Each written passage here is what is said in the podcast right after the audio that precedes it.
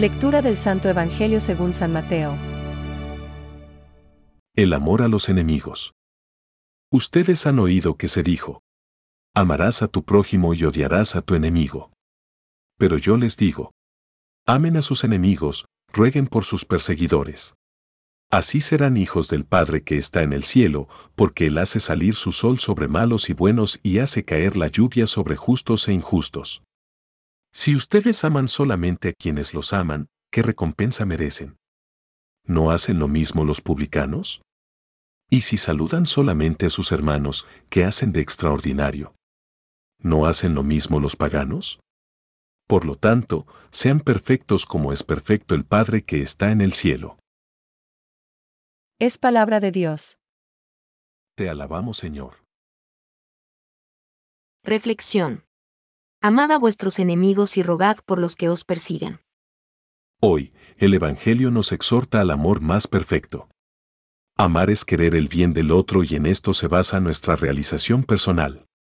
No amamos para buscar nuestro bien, sino por el bien del amado, y haciéndolo así crecemos como personas. El ser humano, afirmó el Concilio Vaticano II, no puede encontrar su plenitud si no es en la entrega sincera de sí mismo a los demás. A esto se refería Santa Teresa del Niño Jesús cuando pedía hacer de nuestra vida un holocausto. El amor es la vocación humana. Todo nuestro comportamiento, para ser verdaderamente humano, debe manifestar la realidad de nuestro ser, realizando la vocación al amor. Como ha escrito San Juan Pablo II, el hombre no puede vivir sin amor. Él permanece para sí mismo un ser incomprensible, su vida está privada de sentido si no se le revela el amor, si no se encuentra con el amor, si no lo experimenta y lo hace propio, si no participa en él vivamente.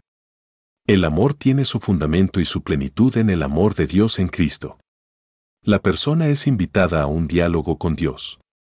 Uno existe por el amor de Dios que lo creó, y por el amor de Dios que lo conserva, y solo puede decirse que vive en la plenitud de la verdad cuando reconoce libremente este amor y se confía totalmente a su Creador. Concilio Vaticano II. Esta es la razón más alta de su dignidad. El amor humano debe, por tanto, ser custodiado por el amor divino, que es su fuente, en él encuentra su modelo y lo lleva a plenitud.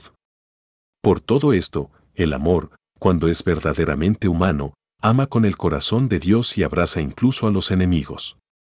Si no es así, uno no ama de verdad.